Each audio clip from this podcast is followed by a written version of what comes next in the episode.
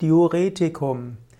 Diuretikum ist ein Arzneimittel oder auch ein Pflanzenmittel, welches den, die Ausschwemmung des Wassers aus dem Körper befördert. Als Diurese heißt die Aus, die, wird die Ausschwemmung von Wasser aus dem menschlichen Körper durch die Nieren bezeichnet und Diuretikos heißt den Urin befördernd. Uron heißt eben Urin, Diuretikum, was also dazu führt, dass Wasser als Urin ausgeschüttet wird. Es gibt verschiedene Diuretika, die dafür sorgen, dass der Körper das Wasser verliert.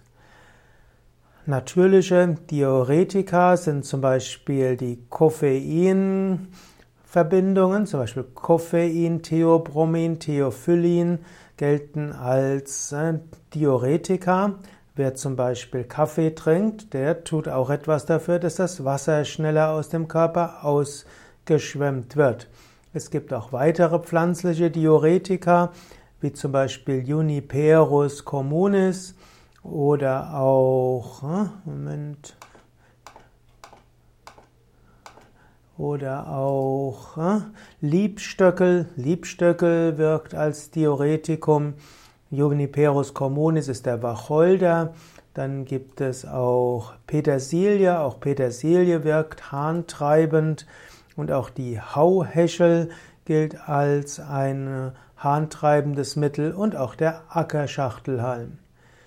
Ein Diuretikum wird auch eingesetzt für als blutdrucksenkendes Mittel. Hm, auch das funktioniert. Vielleicht auch noch ein paar weitere Pflanzen mit diuretisch wirksamen Inhaltsstoffen sind zum Beispiel auch die Brennnessel, auch Birkenblätter und Löwenzahn.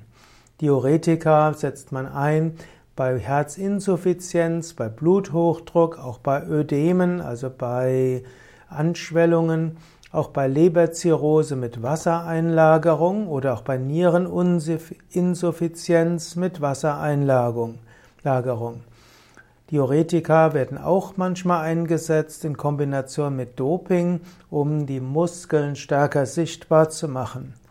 Diuretika haben aber auch Nebenwirkungen. Es kann zu hohem Wasserverlust führen.